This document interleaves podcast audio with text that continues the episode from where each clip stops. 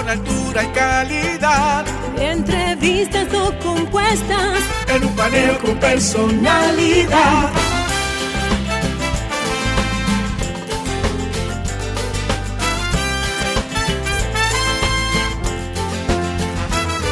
Un paneo con habilidad. Encuentro e interrogatorio. Un paneo con agilidad. Para lo importante y notorio.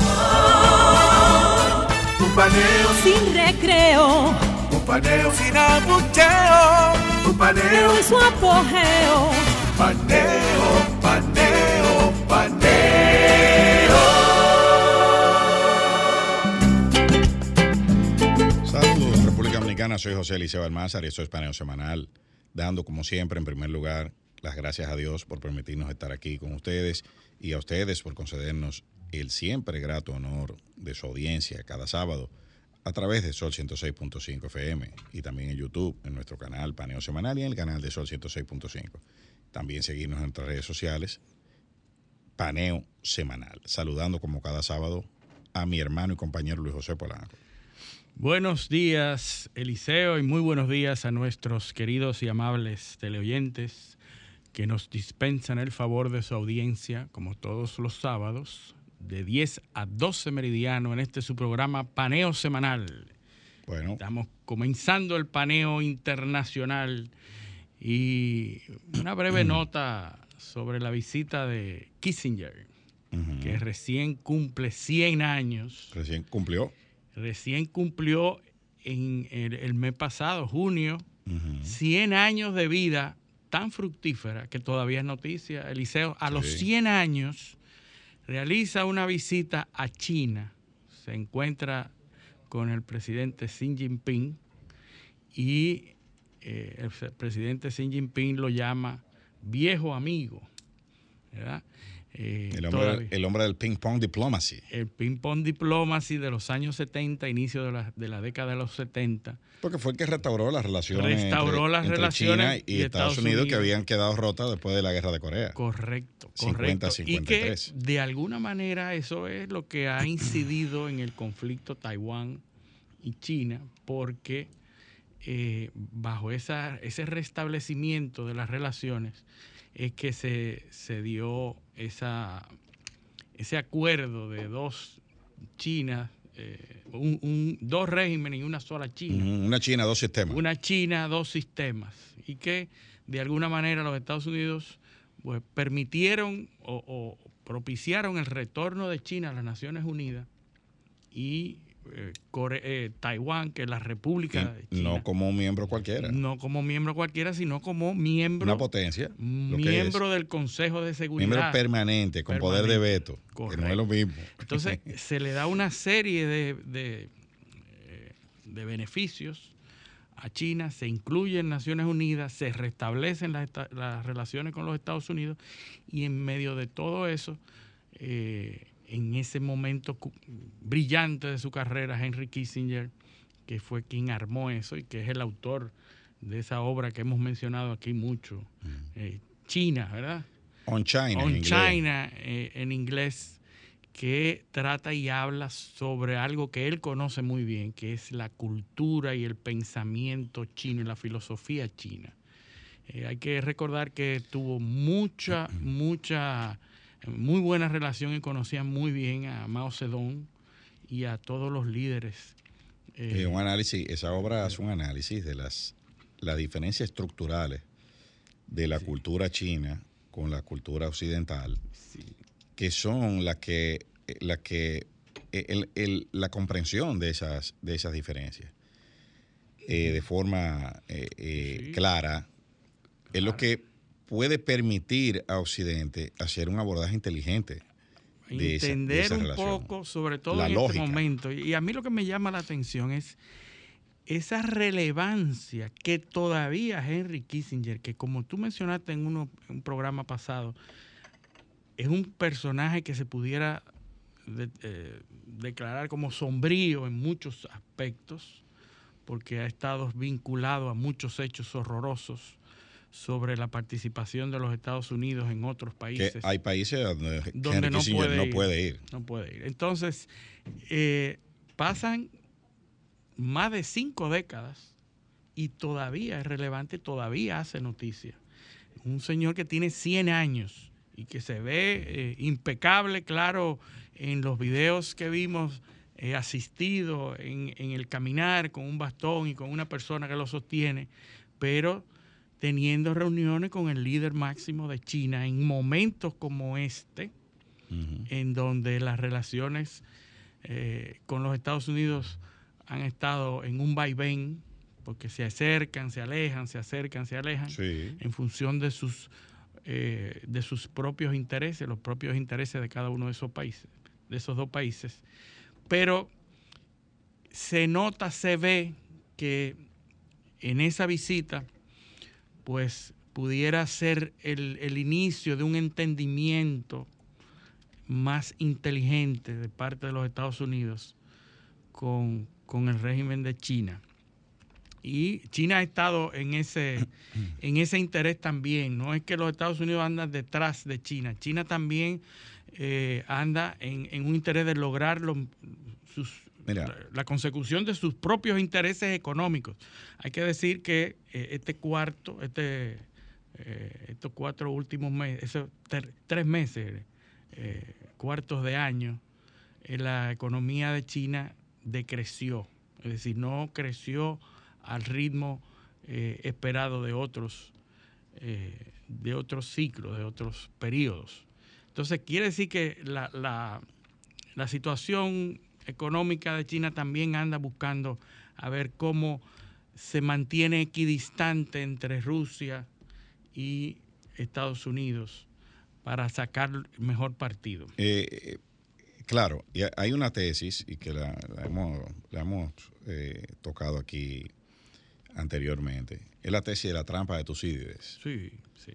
De Graham, Graham Allison y Henry Kissinger. Hay unos videos en YouTube, unos conversatorios formidables. Formidables. Le, recomendamos que lo busquen. se lo recomendamos. Graham Allison, Henry Kissinger. Lo escriben así y le va a salir. Tucídides Trap o sea, la trampa de Tucídides. Ellos dicen, eh, construyen una, un paralelismo entre eh, las guerras del Peloponeso y Tucídides, que era un, era un historiador militar. Militar, historiador. Historiador, padre, lo que, eh, que para, mira la paradoja, padre de lo que es la historiografía moderna, porque la, la, democratización o la ampliación de las fuentes históricas es la base de la historiografía moderna. Entonces Tucídides era, eh, eh, fue, eh, fue el, primero que empezó a emplear fuentes no formales en la historia y se ubica ahí en, esa, en esa época. Entonces, ¿cuál era la tesis? La, era la famosa guerra, Grecia, Esparta. Ah, Esparta-Atenas, perdón. Esparta-Atenas. Esparta-Atenas. entonces, ¿por qué decía Tucídides que esa guerra se produjo? Bueno, porque el miedo de una potencia a otra. Eran poderosas, ambas, entonces... Se mantenían y se, y se, y se, se, mantenían ambas respetándose. Respetándose, pero, pero sabían que si, el, si una de las dos atacaba a la otra, esa iba a tener la ventaja y podía, podía ganar. Entonces, el miedo o el temor a que eso sucediera los llevaba irremediablemente hacia la guerra. Entonces, por eso es que ellos traen e, e, ese, ese tema y dicen que Estados Unidos y China son dos potencias poderosas. Yo no voy a decir igual, eh, eh, porque las dos tienen fortaleza y, debilidades que se pueden compensar, pero las lleva al curso de la confrontación. En, en la medida que tienen auge y que dos potencias van obteniendo un auge significativo, eso los, los acercaría hacia un conflicto entre ellos. Ahora, ese concepto de guerra no podemos verlo solamente en el, en el plano militar, que es una de las vertientes de la guerra. Ya esa guerra hace tiempo que está eh, eh, produciéndose en el ámbito comercial. Entonces, China tiene, pero para que tú veas que en las diferencias a veces entra la convergencia. China tiene ahora problemas sociales internos. Sí que quizás siempre los ha tenido. Pero ahora hay un problema, hace 50 años el problema era el hambre. En Estados Unidos e, eso no, era, ese no era el problema. Entonces, ¿qué está pasando en China? En China hay un problema demográfico, que lo hemos, lo hemos tocado. Hay un problema de una crisis de posibilidad de sustitución de población. Sí, sí. Y eso va a impactar en el plano político. Fíjate que Xi Jinping, para, para poder pasar las reformas, tuvo que hacer una purga sí. en el, en el, en el, En el Partido Comunista. en el lo que sería el poliburó, ¿no? El Poliburó. Entonces, tiene problemas, un problema de desempleo en la juventud china, terrible. Eso, está suce- eso sucede en Estados Unidos también. Y eso va a traer problemas de convivencia social interna, Sí, sí. que Estados Unidos ya los tiene. Eh, eh, ¿Entiendes? O sea, Sí, sí, mira, in- in- in- in- sobre todo que en China no, no hay los niveles de libertad que hay en Estados Unidos y el régimen es autoritario y, y la cultura y la filosofía de, de China es muy diferente a la de Occidente. Sin embargo, ya se están mirando que eso podría ser un problema, eh, una inestabilidad, porque hasta este momento el líder indiscutible, Xi Jinping, que a- usando ese- esas, esas metodologías de purga en los poliburó, que, que es el partido y es el, el organismo que controla toda la vida económica, social y política de China, es el, el Partido Comunista, lo gobierna todo. Pero aún así, el curso de la, de la economía, el curso, eh, sobre todo la exposición de la juventud a las redes sociales, al Claro. Internet, no obstante las medidas que está tomando China para limitar ese acceso, pero ya pudiera verse lo que serían eh, probables eh, inestabilidad entre los jóvenes que están Ay. perdiendo, que ya demandan trabajo, demandan esta- eh, un estatus económico mejor. fíjate lo que es, lo que es la, la transversalidad en los problemas actuales. Estamos hablando de los jóvenes de China. La semana pasada hablamos de los jóvenes franceses. Sí. Sobre todo que Se- en, en China no hay el fenómeno No, inmigratorio. eh, eh, exacto, no tienen ese factor, pero, por, pero sí tienen el de desempleo. Según las estadísticas oficiales en China, en mayo de este año, 21% de los jóvenes entre 16 y 24 años están buscando trabajo. Están buscando. Sí. ¿Entiendes? Entonces, eso en un país como ese, con la composición que tiene, es puede representar un problema social potencial eh, eh, a corto plazo. Sí. ¿Tú ves? Entonces, eh, por eso los, la- las fuerzas que mueven los acontecimientos a veces son, son los intereses internos de los países. Sí, sí. Sobre todo ante las medidas proteccionistas de los Estados Unidos de poner sanciones a las compañías fabrica- de, de fa- fabricación de chips, que es una de las, de las economías de China más importantes, las exportaciones de China, la manufactura. Y si los Estados Unidos comienzan a imponer y a arreciar esas sanciones para la fabricación de chips y eh, componentes industriales, esas posibilidades de dar trabajo a los jóvenes se aleja. Sí, y, no, solo eso. Ahora, ¿cuál, cuál es la- pues no, so- no solo eso, eso puede impactar a otros sectores de la economía, porque va todo en cadena. Ahora, ¿cuál es la, el, el objetivo de este tipo de, de, de escarceo, de, de acercamiento? Es asegurar la supervivencia mutua. Sí, sí, sí. O sea, vamos a seguirnos respetando. Yo te garantizo que no te voy a atacar. Tú me garantizas que no me va a atacar. Y vamos a postergar este conflicto y darle la mayor, la mayor larga posible para poder eh, manejarnos y, Sí, sí, y poder eh, eh, existir. Es como tú dices, ya en el, en el Indo-Pacífico, las actividades militares se están incrementando Sí, en una, en una medida astronómica. Ya hay eh, navíos de, de Inglaterra, de Estados Unidos, en Australia. El AUKUS vuelve a ser mencionado, este acuerdo eh, entre Estados Unidos y Australia e India. Y se está activando eh, militarmente esa zona cada vez más. Entonces, eh, como tú dices, hay que garantizar la convivencia No es que, porque un, y- un conflicto en esa zona sería... y repensar, repensar los fundamentos de, la- de las relaciones internacionales, porque eh, eh, Estados Unidos, por ejemplo, no puede, o- es, es eh, contraproducente el pretender que se van a mantener las mismas lógicas de la de, posterior a la Segunda Guerra Mundial.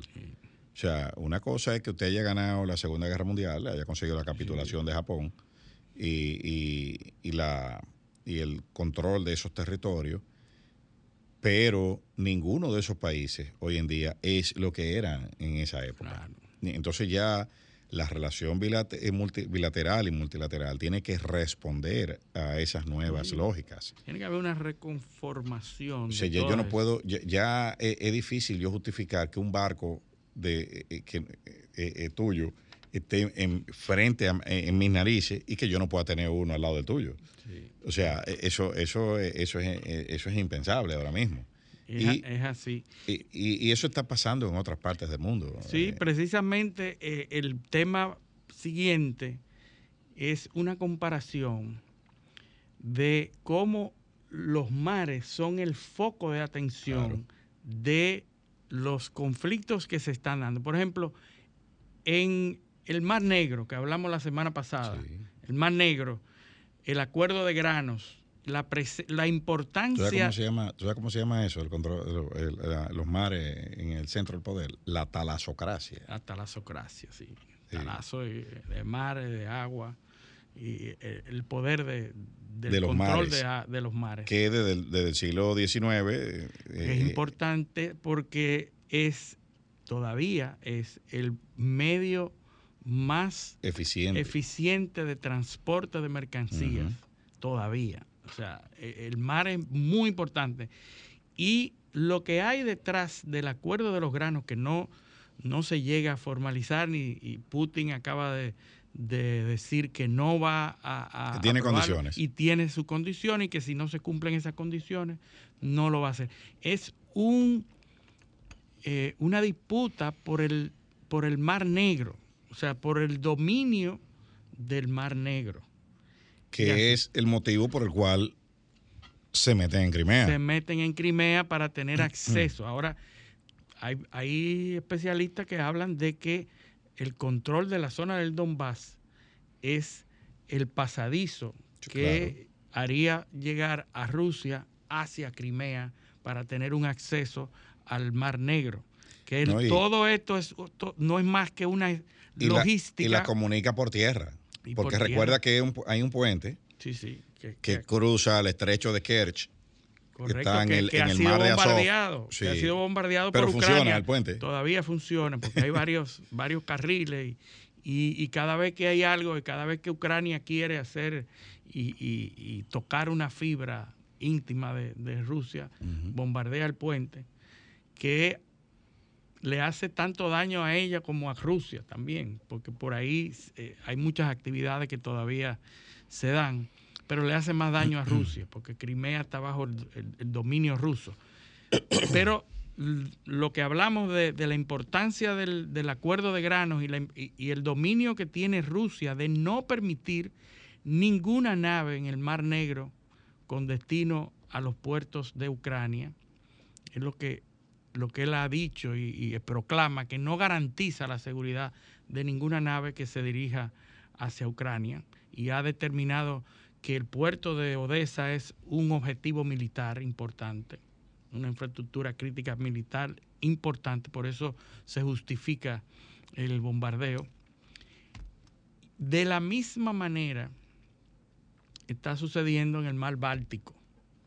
O sea, en el Mar Negro tenemos un conflicto, eh, un acuerdo de granos, que Europa ha- se ha erigido como paladín de los países africanos cuando Sí. los números demuestran que los principales consumidores de esos granos y esas mercancías son potencias eh, importantes.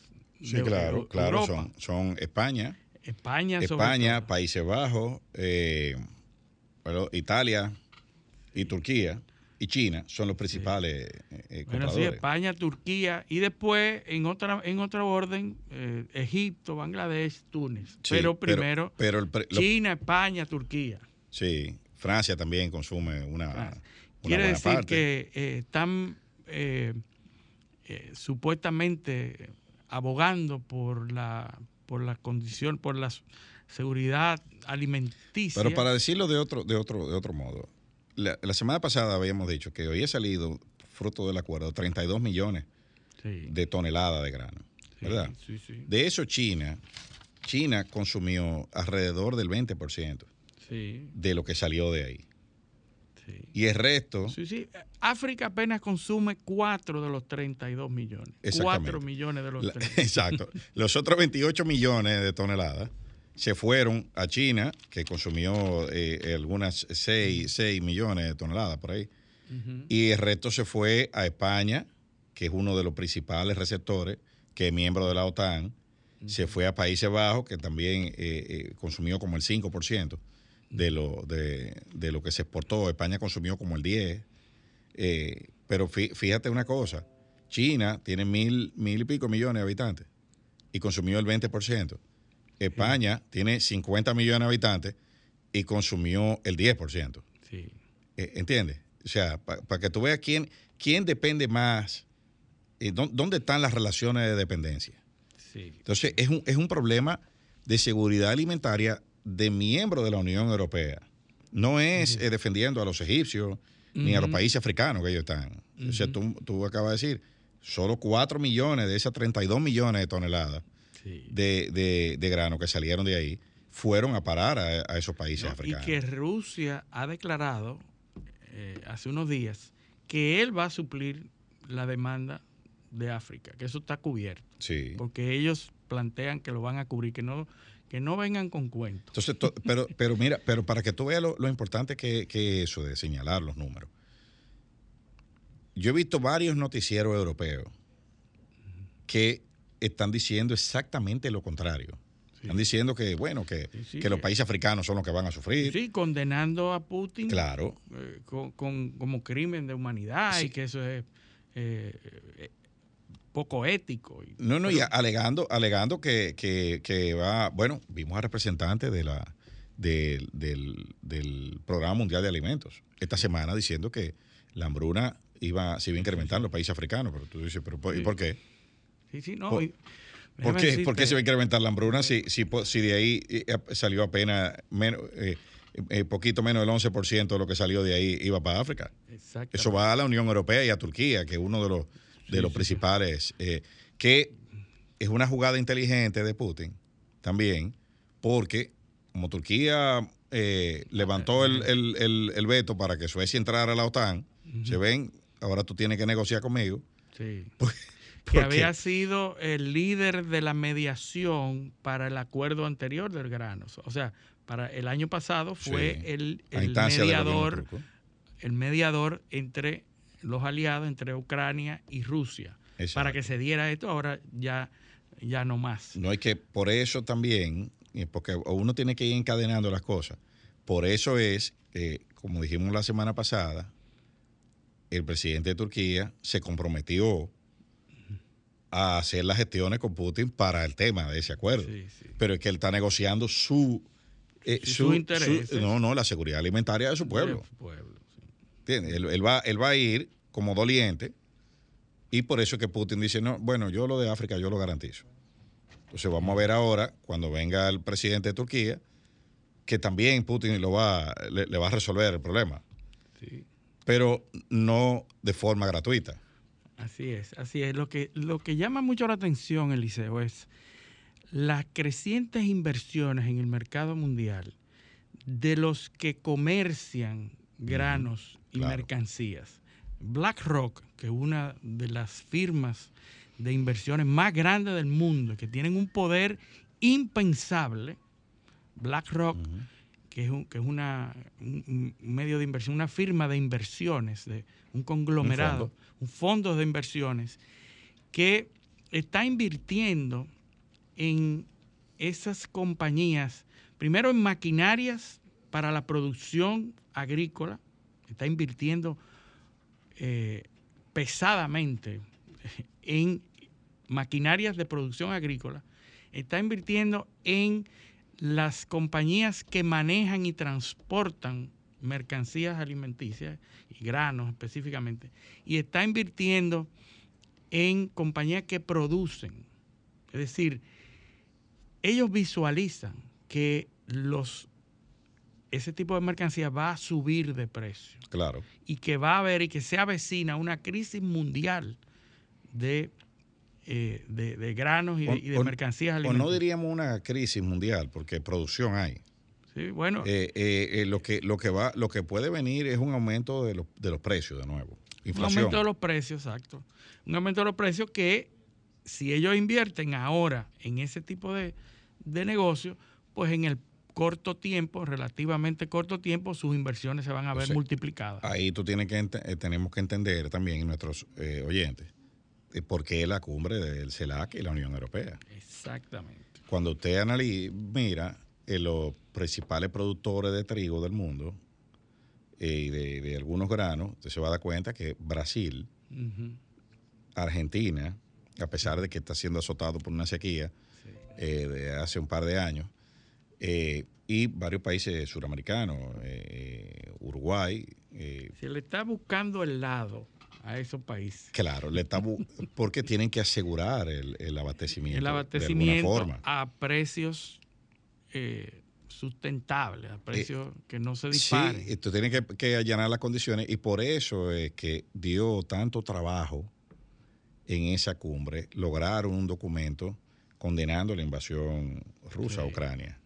¿Por qué? Porque los países, los principales actores de Latinoamérica, que son Brasil, eh, Brasil es el, que está a la cabeza de eso, eh, tiene una actitud eh, un poco crítica hacia, hacia la posición de Occidente. claro, porque hay que recordar que Brasil, uno de los países principales de los BRICS, que va, va a tener y va a celebrar una cumbre en agosto y Brasil, Sudáfrica, Rusia, China, hasta Argentina está solicitando ser parte de los BRICS. Exactamente. hay muchos otros países que están en eso. Que por cierto, ya Putin anunció que su participación en Sudáfrica se va a hacer vía Internet, vía remota. o sea, ya, no va a haber el problema. No se va a arriesgar. No se va a arriesgar porque no va a poner a, un país aliado como Sudán en una posición incómoda, en una posición incómoda como parte de la Corte Internacional, de la Corte de Justicia Internacional, que tenga que arrestar a una persona que ya ha sido denunciada. Así que eh, Brasil tiene una posición muy, muy acorde con China y Rusia y la India, que es el otro actor que acaba de prohibir la exportación de arroz. Y siendo China, perdón, siendo la India el exportador, uno de los exportadores más grandes de arroz del mundo. Es el segundo productor de grano del mundo. Del mundo. Del mundo. Bueno, o sea, el, el, 40% eh, eh, del arroz que se exporta en el mundo lo exporta la India. Pero, pero, pero vamos, tenemos que, eso, porque eso hay que desarrollarlo un poco y, tenemos que irnos a, la pausa. Vamos, vamos a dejarlo ahí en Q y seguir cuando volvamos a la pausa. Este es paneo semanal, no le cambien. Continuamos en Paneo Semanal por esta Sol 106.5 FM, también en YouTube, nuestro canal Paneo Semanal y en el canal de Sol 106.5 y en nuestras redes sociales, Paneo Semanal. Entonces, Luis, hablábamos, antes de irnos a la pausa, del tema de la producción de grano. Esto es muy importante porque estamos hablando de la seguridad alimentaria.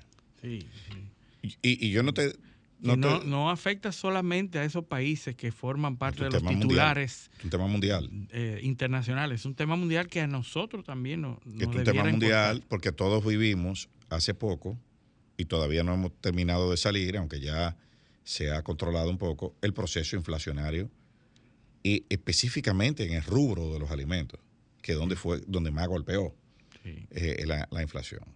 Entonces, estamos hablando de que, por ejemplo, el trigo, que es una de las principales, eh, eh, de los principales bienes que se exportó, aunque en ese acuerdo de, granos de Ucrania, lo que más salió de los puertos eh, de, Ucrania fue maíz. El, maíz fue lo que más, lo que más salió de ahí. Pero independientemente de eso, por ejemplo, vamos a el trigo, pa- para, poner, para tomar un cereal básico. los 10 productores más importantes del mundo son China, que produce 134 millones de toneladas. Eh, India, 107 millones de toneladas. O sea, tú hablaste del arroz de India, Sí, pero fíjate que también es el segundo productor, el principal exportador de arroz, sí. pero es el segundo productor de trigo también, También. del mundo. Eh, tú tienes Rusia con 86 millones de toneladas. Nada mal. No, no, O sea, por eso dice Rusia y propone que ellos van a suplir la demanda Claro, porque de tienen, África, tienen porque cómo, tienen cómo resolver. Sí, Eh, y si- imagínate, y si son 4 millones la, la demanda, así es. Pero la India acaba de prohibir la exportación de arroz, protegiendo la seguridad alimenticia de, de sus propios habitantes de India. claro, porque además está siendo azotado por los monzones que cíclicamente todos los años producen inundaciones, lluvias, etcétera, pero las de este año han sido devastadoras y eh, ha impactado la producción. Y entonces, como es un exportador, ha dicho, no, yo tengo que garantizar los precios de mis ciudadanos primero, prohibiendo la exportación para que los precios internos no se, no se disparen. Entonces, eso también afecta al mercado internacional. Por eso las inversiones de, de BlackRock, porque eh, BlackRock es una firma que, que está en la, eh, a la vanguardia de todo lo que está pasando y ha invertido en todos los sectores, pero de una manera inteligente, sabe por dónde, por dónde es que, que se Lo- reproduce. lo que, lo que mueve, Lo que eh, tú recuerdas que ahorita hablamos de, de- de la cumbre del CELAC y la Unión Europea. Sí, Ya dijimos lo, lo del trigo, ¿verdad? Que fue lo que. Si la Unión Europea fuese un solo país, produjera alrededor de 130 millones de toneladas de trigo. Si se le considera como un país. Cosa que no es así. no, Ahora, dijimos ahorita también que el principal, uno, el principal producto que salió de los puertos en ese acuerdo fue el maíz. Cumbre del CELAC. ¿A quiénes invitaron a la cumbre? O sea, ¿quiénes eran los que estaban ahí? Brasil es el tercer productor mundial de maíz. Entonces, si tú vas a cerrar ese, si ese, eh, ese puerto permanece cerrado, esa ruta de exportación, tú tienes que salir a buscar. alternativa. Tú tienes que salir a buscar. Porque tú sabes quién es el segundo productor de maíz del mundo. China. Pero China importa porque no le da. No le da, sí, Su producción no le alcanza. Su pro- quien, quien tiene de los tres productores eh, mundiales, eh, de- además de Estados Unidos, China, es Brasil que tiene para exportar. Entonces, por eso tú tienes que irte a sentar con Brasil Sí. pa- para poder. eh, pero también tiene que. el- de- debajo de Brasil, ¿tú sabes quién está? Argentina. Argentina. Y debajo de Argentina está México. Ah, Ahí O sea, están, tú, ahí tú ves. están todos. Entonces tú tienes que sentarte, tú tienes que sentarte obligatoriamente, porque tú estás hablando con los productores 3, 4 y 5 del mundo de maíz. que que- ahora quieren una importancia Exactamente. vital. Por eso es que tú vas a sentarte, entre otras cosas, pues no solo eso. Sí, sí, hay otros. Entre otras razones, tú vas a sentarte con los países que son las economías más grandes de Latinoamérica. Sí. Tú vas a sentarte con ellos a decir, mira, yo necesito, fuera de los Estados Unidos, yo necesito manejar mi relación contigo porque yo tengo que asegurar la alimentación de mi población. Sí. Entonces, ¿qué es lo que ustedes quieren? Yo quiero esto, yo quiero aquello. Entonces, vamos a negociar. ¿Tú ves? O sea, eso es lo que, Sí, lo que hay que entender de los juegos geopolíticos. Por eso vimos al presidente de Francia tan, eh, tan activo Claro. en esa cumbre, buscando eh, eh, fuentes alternativas. Porque lo único que te puede armar una, un, un problema en una sociedad rápido eh, eh, de, de proporción inmanejable es una hambruna Sí, o una inflación descontrolada. inmanejable. Tú, tien- tú tienes que abrir, abrir ruta alterna de, de- de- de- de abastecimiento. Sí, sí, hay, hay algunos, algunos especialistas que ya están hablando de que viene, se acerca una, una Bueno, escalada de los precios de los alimentos. Pero mira nosotros aquí, que no somos expertos en eso. Eh, eh, de- desglosamos tres, tres granos solamente. Sí. Maíz, trigo y arroz. Y arroz. Y, y vimos qué es lo que está pasando. Sí. O sea, cómo, cómo es, por qué, por qué tú te reúnes con este y con aquel, y por, por qué sí, por qué no, por qué aquí sí y allí no. Eso es lo que pasa al final. Sí. Al final es el, la- la- estómago de la gente. O sea, esos, esos países, en la diplomacia no hay amigo ni enemigo, hay intereses. Sí. Y el principal interés, por ejemplo, la India necesita exportar arroz, pero tiene una población de mil y pico millones de habitantes ahí. Sí. Que ante efectos geográficos Que tiene que, tiene que asegurar su en una entrega futura de este programa vamos a analizar, porque el arroz eh, eh, tiene un fenómeno interesantísimo, hay una correlación directa entre la caloría por hectárea del arroz y la población de las civilizaciones. Fíjate que donde se siembra arroz son las civilizaciones donde, se, donde existe la mayor población. Y es porque ese cultivo Sí, sí. produce Ideal. mayor, mayor cantidad, calóricos mayor, o sea, te, con menos tú alimentas más. más. Por eso el arroz es el arroz. o sea, Exacto. la base de la, La- alimentación de muchos países. El boom poblacional de la República Dominicana es después que llega el arroz. El problema de aquí era que no había gente, no había gente. hasta que llegó el arroz. Cuando llegó el arroz, la, la- se No, es que multiplicó. el arroz es básico. El, el arroz, los plátanos, eh, son cuestiones que Si tú ves la tumban tabla, las tablas de, lo- de, de los cereales, de, de calorías por hectárea, tú te das cuenta, tú sabes qué? que el trigo es uno de los que menos calorías produce. Y, y porque requiere mayor procesamiento. Cuando llegaron los españoles al- a, a América, ¿dónde era que había más gente? Oh, México. Lo que es México, Sí. lo- lo- los aztecas, ¿qué comían? Maíz. Maíz. Y, do- y en, el, y en el sur, en, Am- en América del Sur también se comía maíz.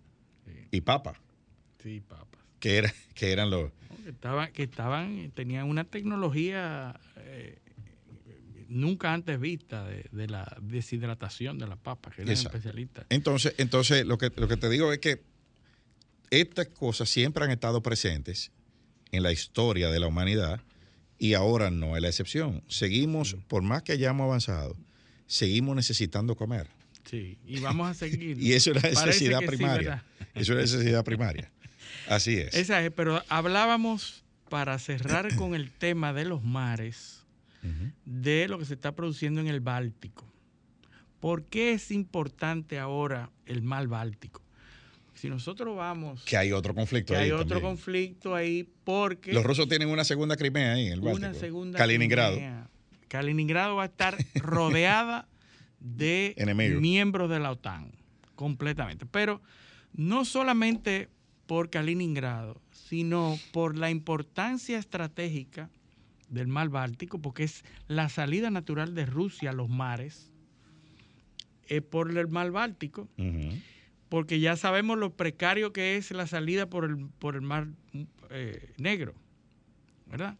Entonces, Rusia necesita una salida más franca a, a los mares, que sigue siendo, como dijimos ahorita, la ruta más eficiente de transporte de mercancías.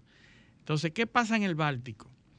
Que después de la guerra del norte, eh, eh, principios del siglo XVIII, 1721, la guerra del norte que se hizo después del imperio sueco, el imperio sueco que eh, es una historia larguísima, pero el imperio sueco fue derrotado por los rusos y fueron ocupados muchos territorios. Después de esa conformación en la Segunda Guerra Mundial, se quedó Suecia y Finlandia como estados neutros que no formaron parte de la OTAN y se mantuvieron neutros, lo que permitió que se llegara a un, a un acuerdo con Rusia de que la OTAN se detenía ni un centímetro más al este. Esa era la consigna. Hasta que entraron Lituania, Hasta Letonia que y entraron Estonia. todas las repúblicas, ex repúblicas soviéticas, socialistas soviéticas, y entran a la OTAN. Pero se permaneció, Suecia y Finlandia permanecieron. Finlandia hace frontera con, con Rusia, ¿verdad? Permanecieron neutras. Pero ¿qué pasa después del conflicto con Ucrania? Bueno, que le sale el tiro por la culata a Rusia, porque entonces Finlandia solicita su aceptación como miembro de la OTAN y Suecia también. Finlandia logra entrar como miembro 31 y Suecia parece que ya va a entrar porque ya fue aceptado porque el, veto que tenía Turquía, Turquía lo, había vetado. Ha sido eh, levantado y entonces eh, Suecia sería, vendría a formar parte de la OTAN y, y Finlandia que hace frontera con Rusia. Si usted ve el mapa del mar Báltico, Estonia, Latvia, Lituania, todas son eh, miembros eh, de, de, los aliados de la OTAN, no quedaría ningún espacio libre de la OTAN en el mar Báltico. Quiere decir que estratégicamente Rusia estaría cerrada en el mar Báltico porque ningún, ninguna ofensiva militar pudiera tener éxito rodeado de miembros de la OTAN. Para tú moverte, para tú desplazar armamentos, tú necesitas espacio, necesitas eh, tierra, tú necesitas tener eh, territorios no dominados, tanto desde el punto de vista militar, aéreo, etc. Estos países ofrecerían, como dice el acuerdo de la OTAN, terreno eh, donde se colocarían armamentos militares de la OTAN. Si tú formas parte de la OTAN, no es para formar parte, es para que tú cedas territorio. Para que te protejan. Para que te protejan, pero también tiene que ceder territorio donde se colocarían los armamentos de la OTAN. Y es como si fuera, eso le daría a los Estados Unidos, a Inglaterra, a los demás miembros de la OTAN. Ventajas estratégicas. Ventajas estratégicas. Entonces, el mar Báltico vuelve a ser foco de atención. Eh, dicen que, bueno, Kaliningrado, que es una, una pequeña porción de terreno de Rusia, estaría completamente rodeada y que esto podría facilitar que Kaliningrado salga de su federación, de, la federación. Se independice. Se independice. Porque los rusos se anexaron ese territorio en el 45, después de la Segunda Guerra Mundial. Correcto. Y, y es un, y es un es una estructura federal, es decir, ahora con los territorios ocupados de Donbass, lo que han hecho es crear una república, un territorio independiente que forma parte de la Federación Rusa. Esa, es la lógica política de, de sí bueno y, es, eh, en, el discurso de Putin que lo hemos mencionado muchas veces aquí eh, cuando antes de lanzar la operación militar especial eh, que es un eufemismo eh, sí, sí, sí. Claro, porque, por ejemplo... No, tú, tienes que tomar en cuenta que no ha habido guerras. Después de la Segunda Guerra Mundial no, ha habido. No, lo de Vietnam también fue una operación. También fue operación y, le ponen operación, por ejemplo, Iraqi Freedom. Sí, sí. Es decir, que, eh, como tú dices, es un eufemismo. Porque después de la Segunda Guerra Mundial fue la última guerra. Sí. Formal. Así es. Después de ahí no ha habido. No, y la de la, de, la primera del Golfo fue una guerra. La guerra del Golfo. Sí, la primera, la primera invasión de Irak. Ah, bueno, sí fue. Esa, esa fue ya. Después de eso no, no ha habido sí, guerra. Porque hubo una declaración de Una declaración, la ONU, una resolución. O sea, se agotaron. fue Yo creo que fue la última vez que se agotaron los trámites. Los trámites para declararla formalmente. Para hacer una, una declaración de guerra. Pero después de ahí no. Todos son operaciones. Operaciones. Eh, y, y, así la bautizan, ¿eh? eh Iraqi Freedom y Hidden Resolve. Sí, pues, sí, son operaciones especiales. Por eso toma Rusia este, este cuidado de nunca declarar la guerra de Ucrania, sino la operación especial militar.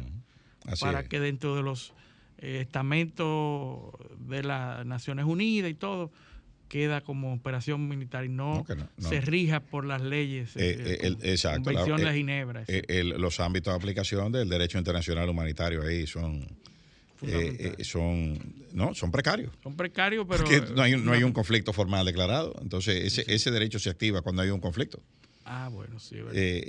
son los protocolos. Yo estoy en una operación X con un objetivo X que me invento yo Eh, pero, por ejemplo, para yo ir a, a, tumbar un gobierno en un país que no, que no me conviene o, a, apoyar una facción, una facción por razones humanitarias. Eh, claro, esa es la guerra humanitaria. La guerra humanitaria, que es una previsión de la ley para que tú puedas hacer. No, no, al contrario, eso no está regulado por nada. Bueno, que te permita hacerlo. Porque no, tampoco, tampoco, porque eso es, es, el problema. Es la falta de legislación. Es que no está, eso no está regulado. Y ese es el gran problema que tienen e, ese tipo de operaciones. Por ejemplo, el, el, conflicto en la antigua Yugoslavia. Ah, en, Kosovo. En los Balcanes. El, conflicto de los Balcanes. La, primer, la primera operación eh, fueron y bombardearon y después, entonces, después fue que vino una resolución. Pero hubo una segunda incursión también, pero eso no, nadie, nadie, nadie, nadie sancionó eso. Y si, Hay un vacío legal ahí. Y si tú quieres, buscamos uno más reciente, el, conflicto sirio. El conflicto sirio. Eh, eh, o la otra, la, operación, ¿cómo era que llamaba?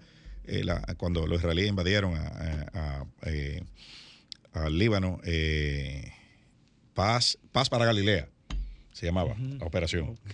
Okay. 150 mil tropas metieron los israelíes en, el Líbano. Fíjate qué título le ponen, paz. paz, pero para Galilea, o sea, paz.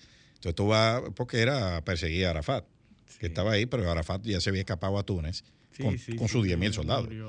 Eh, no, no, se había escapado. Se, fue y después ya... Sí, bueno, ahí, ahí es que sale Hezbollah, Hezbollah. Eh, que debuta con tres atentados. Un atentado a la base israelí, y después un atentado al, al, comando francés y un atentado al comando de los Estados Unidos. Y después vuelan la embajada en, en, en, Kuwait. Que por cierto, Israel ha estado bastante activo con las incursiones y con, los, con las actividades militares ah, eh, en, el, en la zona de, de, Palestina. Que para que ya eso no es noticia. Ya no, porque la atención mundial está en Europa. Sí. Y entonces ahí aprovechan aprovechando eh, el auge del conservacionismo eh, que tomó los, los poderes en, Israel, a raíz de las últimas elecciones, Netanyahu vuelve a ser figura y el conservacionismo entonces que por cierto, el presidente de Israel fue invitado a la Casa Blanca y Biden se durmió en, la, en la reunión. No, no, no, lo que pasa con Biden eso no tiene se durmió, o sea, eso fue viral. Eh, y, el, presidente de Israel, eh, como de una cara como desconcertado. Tuvo que venir un, un asistente a, despertarlo. Se, durmió leyendo un documento. o sea, el, hombre estaba leyendo una, una, cuestión y una comenzó a balbucear y, se apagó. Sí. Y, entonces el presidente de Israel mira la cámara como, qué, qué, es lo que está pasando? O sea, no, no, no entendía. Pero lo invito, invito y también eh, eh, invitó a Netanyahu, creo que va, eh, va en, un par de meses a la Casa Blanca, para tratar de negociar un punto, porque realmente hay un conflicto entre poderes en Israel ahora mismo. hay unas sentencias del máximo tribunal judicial que aparentemente, según lo que se dice, están siendo, hay una negativa de acatar las mismas de parte del Poder Ejecutivo. Y entonces hay un choque ahí. Choque de poderes. Eh, que viene también desde atrás porque hay una, había un intento por modificar las altas cortes desde el poder. O sea, hay, un, hay una tensión entre los poderes y parece que es una esa invitación de la Casa Blanca es para tratar de mediar. De mediar, eh, como pasó, como está pasando en Guatemala ahora, que invitaron a, los a, a todos los candidatos, lo, llamaron, eh, Estados Unidos los invitó para, para, sentarlo eh, a darle una, una clasecita. sí, a los candidatos, a los dos que van a terciar en, en, agosto en la segunda vuelta. Es porque eh, ahí allanaron, el Ministerio Público allanó el partido Semilla. se está dando, se está dando muy frecuentemente en muchos países, en, Venezuela, en Brasil. Porque funciona. Bolsonaro. Porque ha funcionado. Mira, a, a, a, a, Daniel Ortega le ha funcionado en Nicaragua. Sí. Está en el poder. A Bukele le ha funcionado en El Salvador. El Salvador. Está en el poder. Eh, eh, están inhabilitando judicialmente a los oponentes. A Xiomara Castro le, ha funcionado, trancó, mandó a trancar a, Orlando, Hernández. A Brasil con Bolsonaro. Claro, Brasil a, Bolsonaro le funcionó. En Bolivia funcionó. ¿Y a dónde más?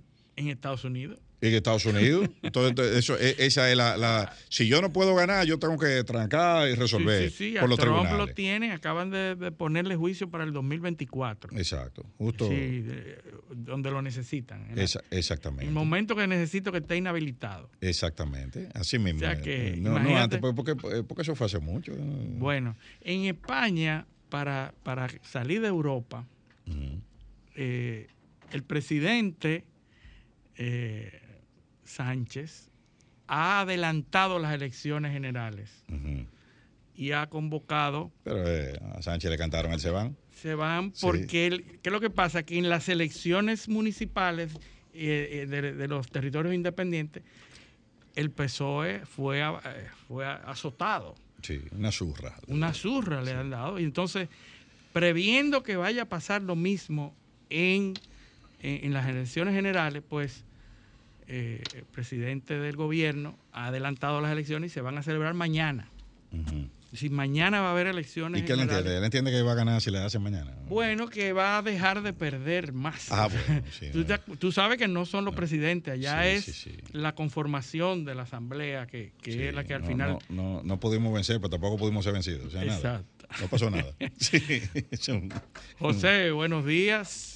Eh, Ah, buenos días. Sí, un placer estar aquí de nuevo. Y para nosotros tenerte Para aquí como invitado. Gracias, gracias. Yo sé que sí. Una, grata sorpresa.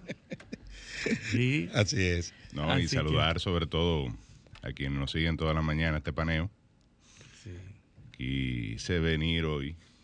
No me digas. todos los sábados. ¿verdad? Sí, sí, sí. no, Sabemos de tus obligaciones, esa- tus- Espiritualmente, obligaciones. espiritualmente, espiritualmente sabemos que estás aquí. Lo. Sí, y nos oye. y nos Y la demanda de mi presencia en la provincia. y- Así es. Sí. y las Compromiso político. Eh, pero nada, este quise quise venir también porque quería un poquito conversar sobre un importante evento que se celebró en el Senado de la República eh, durante los días jueves y viernes eh, de, este, de este mes. Recibimos la visita de una delegación de senadores y diputados mexicanos. Estuvimos eh, celebrando el primer encuentro parlamentario México-República Dominicana. La delegación mexicana estuvo encabezada por una senadora, mm, bueno, que a mí realmente me, eh, me enorgullece tener un lazo de amistad con ella, eh, la senadora Beatriz Paredes del PRI. Ella es la presidenta actual del PRI y probablemente sea su candidata presidencial, aunque el PRI ya evidentemente no cuenta con el posicionamiento Que político que tenía durante verá Tantos años de Sete- gobierno. set- más de 71 set- años. 71 años, claro, que gobernó el PRI. Pero es un partido importante del, del sistema. Eh, está ubicado en términos, digamos, políticos de preferencia, políticos electorales, en, el- en un tercer lugar. Y eh, ella además es una legisladora de mucha experiencia y una política mexicana de mucha experiencia, eh, venida de los movimientos eh, campesinos, de reforma agraria, trabajó en, en esa área, socióloga, fue alumna del profesor Juan Bosch en la Universidad Autónoma Mexicana, cuando Bosch estuvo exiliado en México, Interesante. o durante- durante su exilio, en su paso por México, eh, fue profesor de la Escuela de Sociología de la UNAM, y es una mujer que además tiene una larga e importante relación, fue presidente de la Cámara de Diputados de, de México, y es una mujer que tiene una larga eh, relación con la República Dominicana. Entonces ayer estuvimos discutiendo temas eh, comunes, materia de inversión, de comercio. Hablamos de la posibilidad de un acuerdo de comercio con México, que es algo que siempre se ha discutido, pero que yo decía en el encuentro de ayer que realmente es algo que al industrial dominicano le preocupa porque México es una economía que tiene una escala muy superior a la de la República Dominicana. Eh, me parece que la doceava economía del mundo, este, si mal no recuerdo.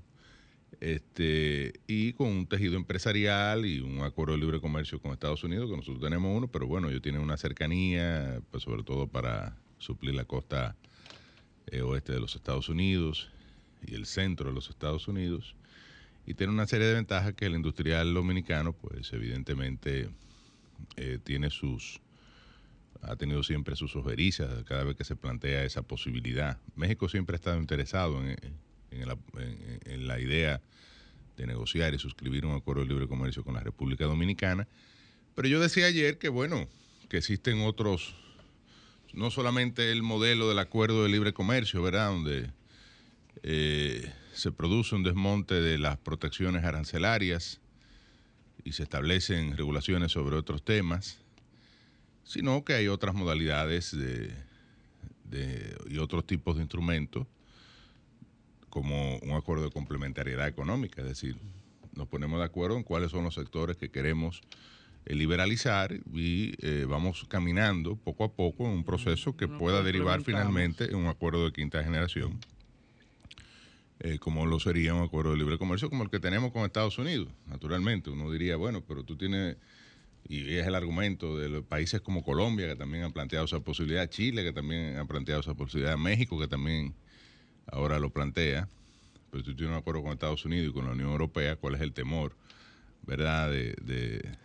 interactuar con nosotros en igualdad de condiciones?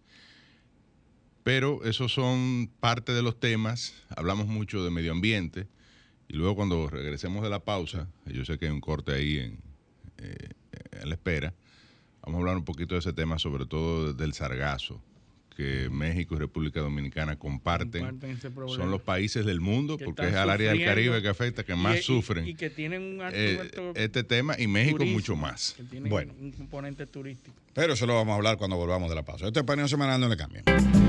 Continuamos en Paneo Semanal por Sol 106.5 FM. También en YouTube, en nuestro canal Paneo Semanal y en el canal de Sol 106.5. Y en nuestras redes sociales, Paneo Semanal.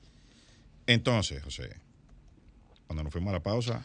No, estábamos hablando de este encuentro. Yo creo que es trascendente, hay que destacarlo. Es, digamos, además eh, eh, se, conmemora, se conmemora este año el 135 aniversario de la apertura de las relaciones con México. Y de alguna manera, este, este evento tiene que ver con esa, con esa celebración. Y hablábamos un tema que evidentemente para mí fue muy importante, de los que tratamos durante estos dos días. Eh, tuvimos la oportunidad de recibir al ministro de Medio Ambiente, que, bueno, planteó el panorama de la situación que vive el Caribe, sobre todo la República Dominicana y, otras islas del Caribe, y México, evidentemente, que, que además dependen en gran medida de sus ingresos a la economía del turismo con la llegada del sargazo, un fenómeno que tiene ya unos años, pero relativamente reciente, eh, sobre todo por la magnitud. Eh, la cantidad de sargazo que se estima se va a producir este año eh, ronda los 70 millones de toneladas. nada más y nada menos. Decíamos ayer que 70 millones de cualquier cosa. De lo que sea. Es mucho. Imagínate de toneladas, es decir, multiplica 70 millones por 2.000 libras que tiene una tonelada. Este, estamos hablando de una cantidad astronómica de sargazo. Y el sargazo además tiene la siguiente característica. Como ustedes saben, es un alga, una macroalga, es hermafrodita y se reproduce cada 15 días de manera geométrica. Es decir, multiplica por dos su, su, masa, ¿no? Exponencial. Exponencialmente, entonces eh, eh, es una cosa terrible, por eso el sargazo llega a nuestras costas, llega, llega, llega, y lo que en algún momento hemos tenido la oportunidad de trasladarnos vía aérea eh, por las costas dominicanas, vemos esas grandes masas de, de, sargazo, marrones, cubriendo el mar, ¿no? Y acercándose de manera peligrosa a nuestras costas. Digo peligrosa porque el efecto sobre la economía del turismo se estima en cerca de 300 millones de dólares al año. Y sobre el ecosistema también. Y bueno, ah, hablé del, del costo económico, 300 millones de dólares al año, es decir, el 9% del PIB de- del subsector, en este caso turístico, eh, alrededor del 9% del, del Producto Interno Bruto de este sector, es afectado por, eh, o relativo a este sector, es afectado por la llegada del sargazo. Pero además, evidentemente, como tú bien dices, el sargazo genera una contaminación visual. Eh, te lo digo yo que vivo en una provincia eh, que está costera, como es la de Barahona, en la zona sur, porque está dentro de la ruta del sargazo. El norte no está tan afectado por el sargazo como lo es la zona sur. De hecho, en Puerto. Plata, por ejemplo, no hay sargazo porque Sí, las Punta corrientes... Cana y la, y la zona Cuando tú ves el mapa del sargazo, te das cuenta que entra por el arco de las Antillas eh, y toda la parte sur del Mar Caribe hasta la península de Yucatán. Digamos, entre Cuba y la península de Yucatán hay un estrecho, pero no permite que, que llegue mucho sargazo en Haití. Eh, las corrientes eh, permiten que, a pesar de esa gran península eh, que tiene Haití en la zona sur, que es la península Tiburón, el, el- el- el sargazo entra hacia Puerto Príncipe, hacia la costa interior haitiana. Es decir, un problema serio en toda la región del Caribe. Y, y bueno, además, en el caso del sargazo que se deja eh, en la costa, se pudre, produce el ácido clorhídrico y ese, eh, eh, gracias a este proceso físico-químico, es que se da ese mal olor que contamina, sí. eh, nada más que a la zona del malecón en Santo Domingo, en el caso de Barahona igual, y evidentemente que en otras provincias del país lo mismo, y tú notas ese olor fétido que es producto de eh, la descomposición del sargazo. En Barahona es algo terrible, es decir, el mal olor que, se, eh, que, está en la zona del malecón, sobre todo hacia lo que se llama la playa eh, Casita Blanca, es un olor terrible y que afecta a los ciudadanos. Entonces, un país que vive del turismo, en el este, donde está el mayor desarrollo turístico de la República Dominicana y diría yo que de la región, en términos de cantidad de habitaciones, y eh, que país que está eh, en la ruta de, de recibir 10 millones de turistas al año, realmente es un problema grave, gravísimo, que hasta ahora no tiene solución. Eh, Y los aprestos que estaban haciendo, yo creo que aquí en este mismo programa invitamos a una persona que tiene una iniciativa de utilizar y recoger el sargazo y utilizarlo como, como materia prima para generar biomasa, biogás. O sea, No, se- eh, del sargazo se dice, o, o digamos, primero eh, es un fenómeno nuevo, relativamente nuevo. Digo relativamente nuevo porque el sargazo siempre ha existido. El famoso mar de los sargazos en la costa eh, atlántica eh, africana. Pero los que ah, se mantenían en esa zona. El problema ahora es que el sargazo se ha convertido en nómada y además ha multiplicado su capacidad de Y se- y reproducción. Se, atribuye a, la- a la contaminación y por al- la- al exceso de nitratos en el agua que han sido arrastrados. Y a la la- temperatura que han aumentado. el- Sí, hay varias hipótesis, digamos, o teorías. Ninguna comprobada. Eh, bueno, porque Ah, Hay, hay un físico premio Nobel que acaba de ser baneado en un... sí, porque- ¿verdad? por el tema. Eh, de- eh, el él fue a hablar sobre el la crisis climática en un evento internacional. Negó el, el- negó el y él, calentamiento. cuando la gente se dio cuenta que el contenido de su charla era que no existía ninguna crisis ambiental, ah, sí. climática, pues fue baneado y no lo dejaron hablar. Creo que fue eh, en una charla patrocinada por el FMI. Por el parece, FMI, Y lo, sí. lo Bueno, banearon. hay una crisis climática, evidentemente. Hay un cambio de la temperatura de la Tierra. Eso científicamente es incontestable. Lo que Ahora, hay que oír, hay que oír. es posible que siempre haya ocurrido. Es decir, Eh, eh, Exacto, eh, que no eh, sea la primera vez. Que no sea lo es. cíclico, Que que, no- no, la- sea... de hecho, no lo el está planeta comprobado. se calienta, el planeta se enfría también, Sí. el, la- la- el periodo de glaciación, y eso científicamente también está comprobado. Algunos dicen que lo más, digamos, orientados a la idea de que la Tierra y la naturaleza, eh, digamos que, que sienten y, y padecen, hablan de una Del antropoceno. no, de, de- de una reacción natural de la naturaleza de protegerse ante el ataque inclemente del hombre, que como aquella película de los hermanos eh, eh, de Netflix, eh, de, ¿cómo es? De eh, La Matriz, De los hermanos Wachowski. Wachowski, eh, decía el agente Smith que el, el ser humano es como un virus, ¿verdad? Sí. Eh, eh, donde está, consume todos los recursos renovables y luego cuando acaba no- con todo se muda a, a otro lugar. Lo que no está claro del todo es que sea antropogénica, es decir, que, que sea producida. Claro, porque se había producido antes que, que Sí, existiera sí. el hombre.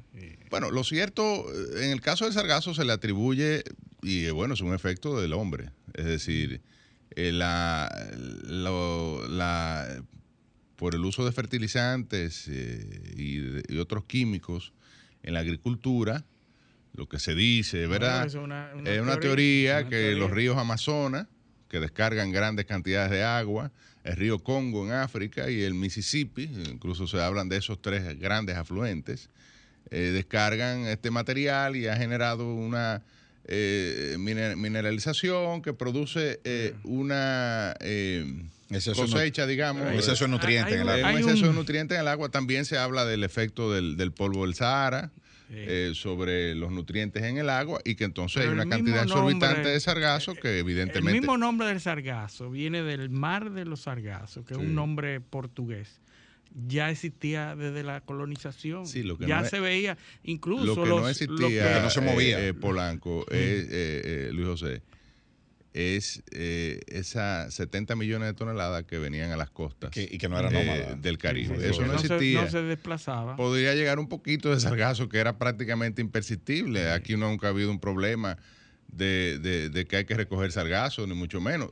Había, claro, el sargazo ha viajado siempre también, Sí, pero en cantidades... Los navegantes cuando pasaban por ahí lo veían y lo, y En lo can- anotaban y por eso se llama No, así. incluso Colón los eh, lo, lo registró en, sus diarios y, Sí, sí, los navegantes portugueses. incluso eh, de- Sabían y extra- ya que eso Colón venía. varió sus rutas de, de- de ida y venida a, a- a Nuevo Mundo, lo hizo cinco veces, eh, precisamente para evitar el mar de los sargazos.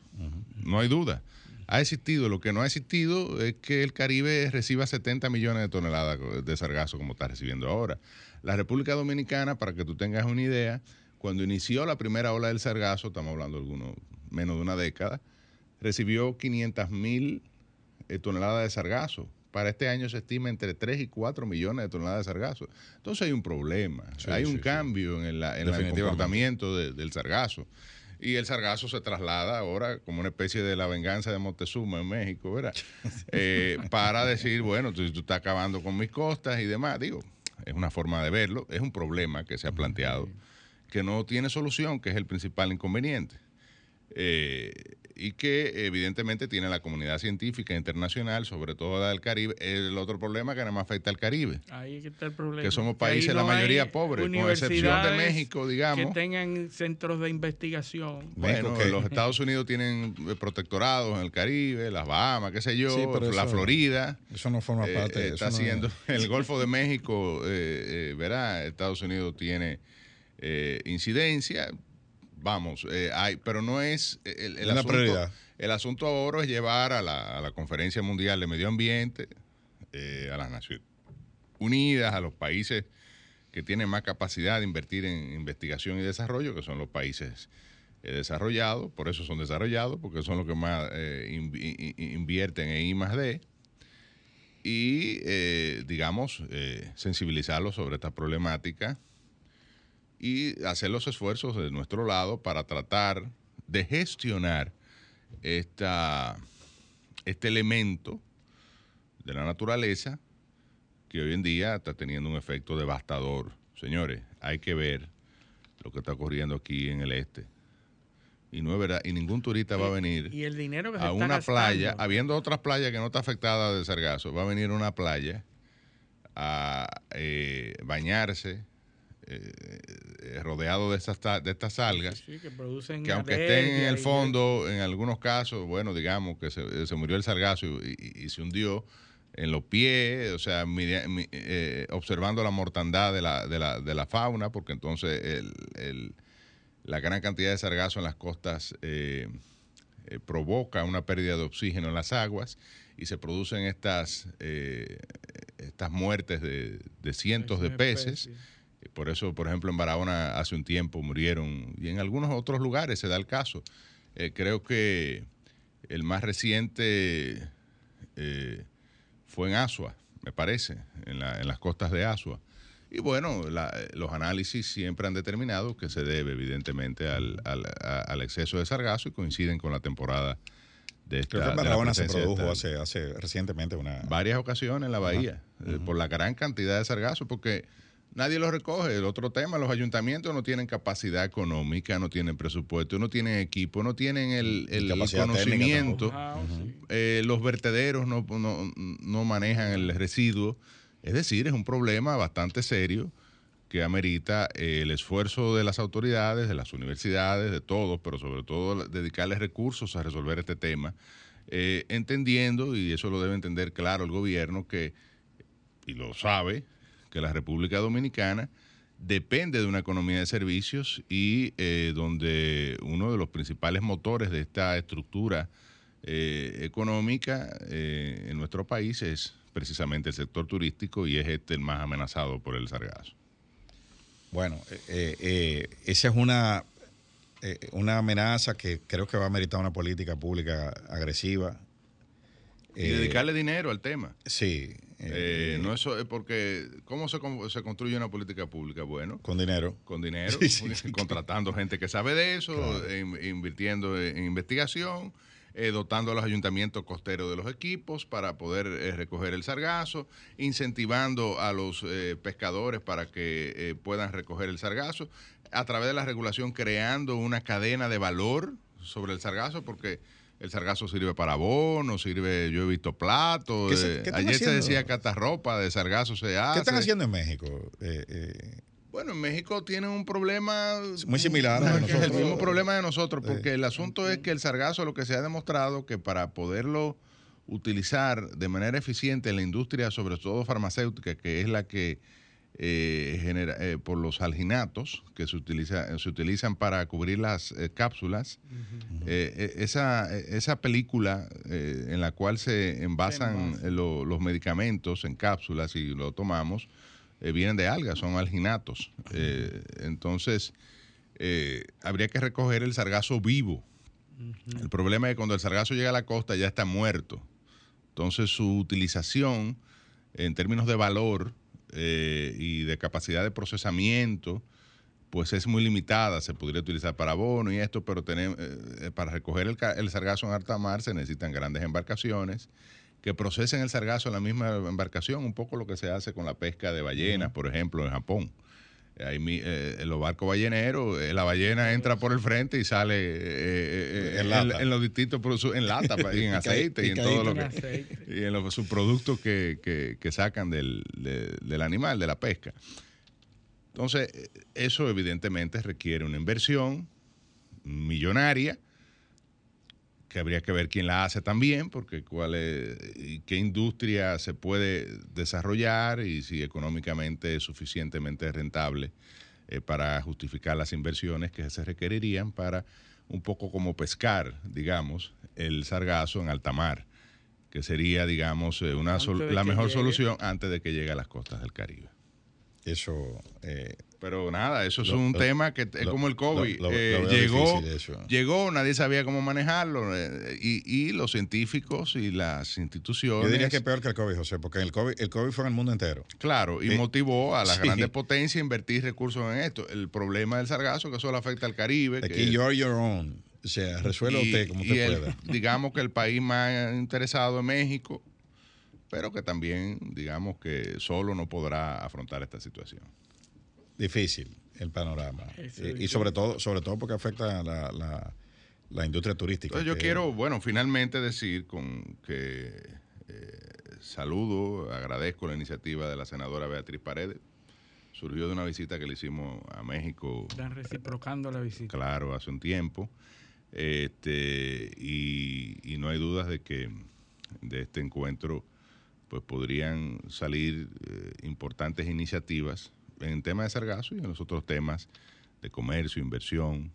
Hablamos también de desastre natural, hablamos de, de sostenibilidad ambiental. eh, hablamos de salud, eh, tratamos eh, una gran cantidad de puntos que afectan las relaciones bilaterales de República Dominicana y México. Excelente. Así. Entonces, pero, pero, José, la legislatura está a punto de cerrarse ya. El próximo 26, eh, la semana próxima, que estará ya la legislatura terminando. Ahí escuché al presidente de la Cámara de Diputados amenazando con una extensión de la legislatura, que los senadores y diputados no le agradeceríamos.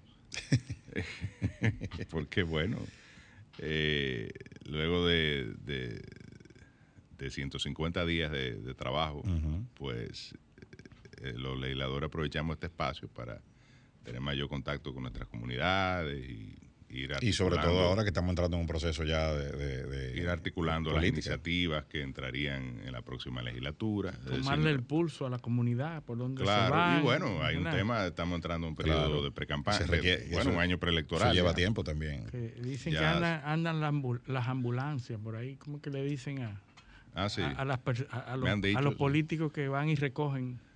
No, los pa- son partidos. Son la, ambula- partidos- ah, la ambulancia son partidos. son el- al que si tú me quieres es- provocar, no lo hagas así. Tú me preguntas directamente y nos vamos a, a la polémica. No, pues, No, no, no, no, no, porque te, no. te- te- te vimos, te vimos peleando aquí el otro día. Sí, sí, eh, sí. por eso. ya, y todo. y- Con tus amigos, entera, con tus No amigos. haciendo las aclaraciones del lugar, ¿no? Vimos con tus, con tus amigos del No, Sol de peleando Mañana. jamás. eh. Son gente que primero eh, Son ¿verdad? amigos. son amigos y, y- y hermanos de, de emisora, pero además gente con la que yo tengo una relación de muchos años, de amistad, de afecto, de cariño. Pero bueno, el, el, el, el- lo que te, te hablaba del, del final de la legislatura. Hoy en el periódico El Caribe hay una, una reseña de los proyectos que van a perimir. eh, de, y llamaba la atención de que casualmente, no sé si por casualidad o por, por qué razón, los proyectos que eh, se declararon como prioritarios, seis proyectos básicamente, que es lo que se refirió a la publicación, eh, que el presidente del Senado declaró como prioritarios, ninguno de los seis pudo, pudo eh, llegar a, agotar el trámite legislativo y, y muchos de ellos van a perimir.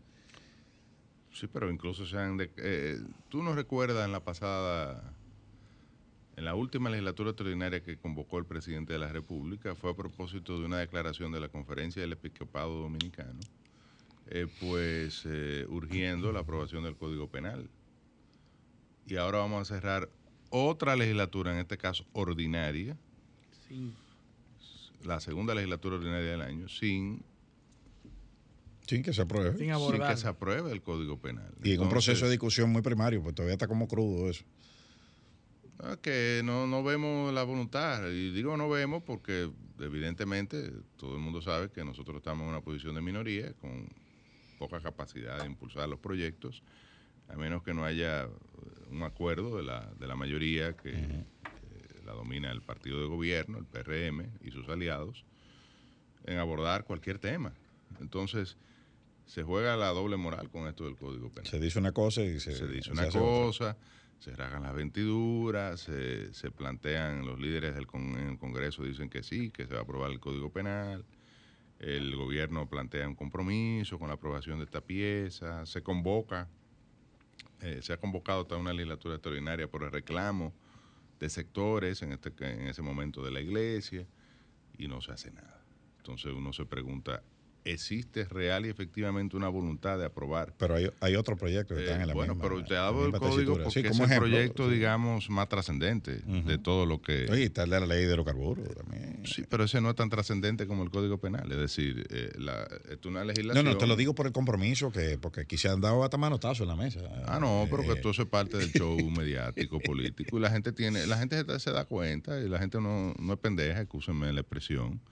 Y yo siempre he reclamado de los políticos que, en sentido general, no solo de, de este gobierno que practica mucho eso, de que el populismo, al final de cuentas, pasa factura, porque la gente se da cuenta de que tú le quieres tomar el pelo o que le tomaste el pelo, Oye, de que le hablaste mentira, de que fuiste con unos argumentos en un momento que te favorecían políticamente, porque tú entendías que había un reclamo social sobre X o Y tema, y que al final eh, todo el mundo se da cuenta de que la voluntad política no, exi- no ha existido nunca y que lo que es- se ha hecho es jugar con la inteligencia de la gente. Entonces, eh, eh, yo me cuido mucho de eso, me parece que no entiendo cómo se practica eh, tanto en la política dominicana como el político sigue pensando que los demás son estúpidos y se dan no solo en el ámbito legislativo, sino en muchísimos otros temas.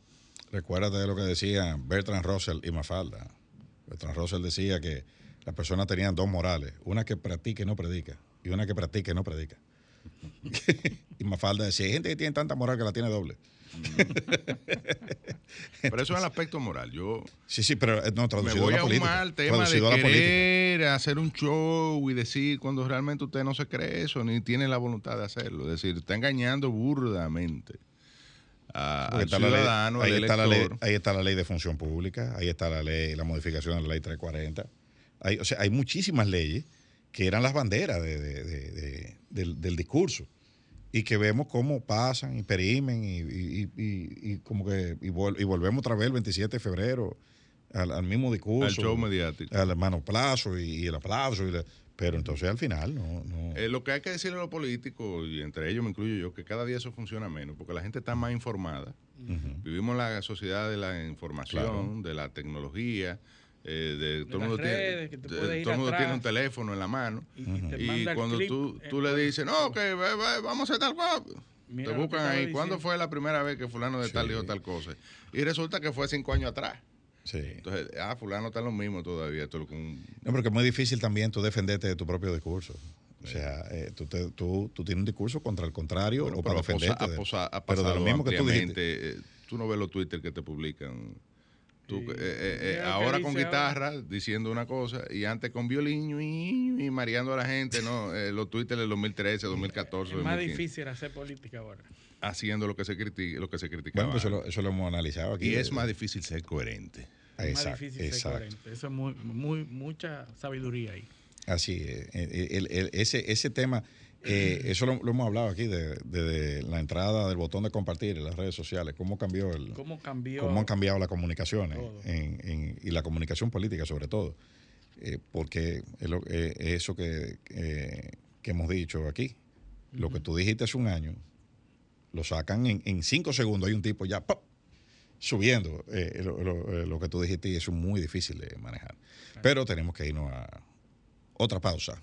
Esto es paneo semanal, no le cambien. Paneo, paneo, paneo. Continuamos en paneo semanal por Sol 106.5 FM, en YouTube, paneo semanal y en el canal de Sol. También en nuestras redes sociales, paneo semanal. Entonces, vamos ya al último tramo del programa. Vamos a hablar de una cuestión. Bueno, es una cosa más ligera, pero que contiene eh, un trasfondo que casi nunca se habla, que casi nunca se, se trata. Eh, vamos a hablar de películas, ¿verdad? Hay tres películas que están acaparando la atención. No, necesariamente de películas, vamos a hablar del cine como propaganda. del cine, ese es el, ese es de ese es el abordaje que le vamos a dar, pero son películas, son tres películas. Y vamos a hablar de un, de un trasfondo de, de cada una de esas tres De los tres fenómenos. De los tres fenómenos que están acaparando la atención internacional, tanto en Estados Unidos como en el país. Estamos hablando de la película Barbie, de la película Oppenheimer. Te confieso que jamás en mi vida pensé que yo iba a venir a un programa de radio a hablar de, película de Barbie. Eh, ¿Verdad? Pero es, es interesante eh, eh, el ángulo que vamos a tocar. Barbie, Oppenheimer y eh, el sonido de, la, de libertad. Sound of Freedom. Sound of Freedom. Mel Gibson. Eh, no, es Verastegui, Verastegui el director. Y, y, el actor principal, Kevin, que hizo de Jesucristo en la película de de Mel Gibson, por eso, ah, por eso, que, lo, relaciona. la última tentación de Cristo. No, no, la, ah, película la pasión. de la pasión, de Cristo, del Cristo.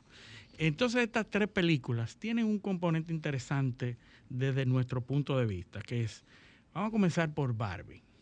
Barbie, ¿qué es, qué representó la, la, la, la muñeca Barbie en los 60, en los finales de los 50 y principios de los 60, que coincide con el desarrollo del feminismo. Feminismo radical. El feminismo radical que eh, en esa época eh, representó todo el activismo de la época donde se Era una época de activismo radical a- en América. activismo radical y que se eh, quiso dar al traste con la figura tradicional de la mujer. La figura, recordamos las películas y las series de los 60, donde eh, el esposo llegaba a la casa, la, eh, mujer esperaba bonita, con la cena hecha, los niños, todas esas series, todos esos sitcoms que, que había en los 60, que, que son muy representativos eh, en el cine, ¿verdad? La figura de la mujer como asistente del hogar, como incluso hay una cantidad increíble de anuncios publicitarios donde la mujer es a la que se le regala la, la cocina, Sí, la que se le la to- regala la la, lavadora, la tostadora, era a la mujer y siempre estaba muy bonita. Pues la Barbie fue una muñeca que cambió el rol tradicional de la mujer. que ya venía, venía eh, eh, sufriendo transformaciones en la, en la sociedad norteamericana. Recuerda la Segunda Guerra Mundial cuando las mujeres entraron a las Cuando fábricas. tuvieron que entrar a la fábrica a producir Exacto. municiones. Y, Y, de, ahí de todo, porque los soldados, los hombres fueron a la se guerra. fueron y había que seguir produciendo. Eh, La parte industrial la ocuparon muchas mujeres obreras. Y hay unas figuras icónicas Sí, de del- esa época. Del pop art, eh, de, del pop art, donde había una mujer con el, con el lazo, con el, con el, eh, los cabellos, eh, con un paño, Y con un brazo fuerte. con un brazo fuerte, etcétera. Pero Barbie representó la exaltación de la mujer como rol protagónico de todo. Por eso nosotros veíamos que la- las Barbies eran médicos, abogadas, Astronauta. astronautas y todos los roles que no se le reconocían a la mujer en ese momento. Sin embargo, la Barbie era el, el prototipo de lo que el, el activismo feminista quería que fueran las mujeres. Claro, con- y con el hombre Y invisibilizado. con el hombre inutilizado, Sí. que no hacía absolutamente nada, que era el Ken. ¿verdad? Entonces, ese, ese perfil eh, que la gente no lo veía y nuestros niños ni nuestros, eh, nuestros padres para muchos no veían el mensaje que contenía la Barbie, la muñeca Barbie, que todas las niñas querían una Barbie, pero hay un trasfondo en, esa, en ese mensaje, ¿verdad? Eh, de, de feminista, pero ese feminismo activo de esa época, Que lo quieren conectar ahora con el discurso político. con el discurso político y de nuevo feminismo. Exactamente. Y por eso es que la Porque el nuevo feminismo ahora viene con los temas de la, de la, del, del, del sexo no binario. del género, Pero háblame del Ken, entonces. el Ken, Bueno, Ken, eh, Ken sigue siendo secundario. eh, completamente. Todo es Barbie. Incluso la lógica, el argumento de la película es que en el mundo de Barbie, No son secundarios. Ken surge, eh, eh, eh, Ken no lo es ma- presentan como un no es tipo... muy masculino. eh, eh, no, tampoco. no solo eso. Él era el asistente de ella. Ni, ni tampoco muy inteligente. No, eh, claro, sí, Eh, o la sea, inteligente es No, ella. no, así Sí, mismo sí. es. Por eso en el, el- el argumento, el contenido de la película Sí. es que, y no, no estoy haciendo spoilers ni nada por el estilo, es que está en un mundo Barbie donde, Donde la mujer Barbie es domina. la atención y domina todo, todo el quehacer, y el hombre es secundario y, El asistente de y ella. es el asistente y no hace nada y además es medio tonto, medio, no, no, no sabe mucho. Entonces, la, la directora de la película hace que Barbie se, tras- se, transporte, se transporte a este mundo, a un mundo real, donde es todo lo contrario. Donde Machismo. el discurso es que este mundo, que el mundo real, las mujeres entonces son las Ken del mundo de Barbie. Hay que decir que este es uno de los intentos por llevar a Barbie a la vida, Sí. que ya lo había, había- lo- se había Ya, intentado. sí. Pe- Penguin Random House había escrito una serie de novelas sobre ella dándole, tratando de, de- de- se llama Barbara Millicent Roberts. Es su Ajá, nombre. ese era el nombre de Barbie. Eh, no, exacto. Y Ken, eh, Kenneth Carson. Esos son la- los- los- Con la memoria del el nombre de Barbie es más complejo que el de Ken. Claro, sí, le pusieron, le pusieron dos nombres. y Un, Kenneth Carson y ella, Sí, Barbara. Kenneth Carson. De- de Barbara otro nivel. Millicent Barbara Roberts. Millicent Roberts. de otro nivel. Y se sabe dónde estudió y todo eso, un pueblo ficticio, todo, todo eso. Pero hay que decir que Barbie vendió más de mil millones de muñecas. Sí, en- Eh, fue el juguete del año, ganó reconocimiento de juguete del año varias veces. Y está reeditado ahora. Eh, exactamente. Entonces que empieza a contar Bueno, de nuevo. Ahora es que viene reeditando Reload. la porque venta de Mattel ahora. Reloaded, porque Mattel estaba quebrado. Mattel estaba Sí. en una posición económica difícil y entonces cede a Sony y después Sony cede a Paramount y entonces hacen la película, pero con un alto contenido ideológico. Y ahí es donde yo quiero ¿Qui- qui- No, llamar y más en esta época de, digamos, del de la ideología de género. ¿no? Ideología de Exacto, porque género. por ahí es que viene. Porque el, el ahí, boom de la película aquella- es por eso. En, aquella, en aquel momento, el feminismo no tenía nada que ver con el género.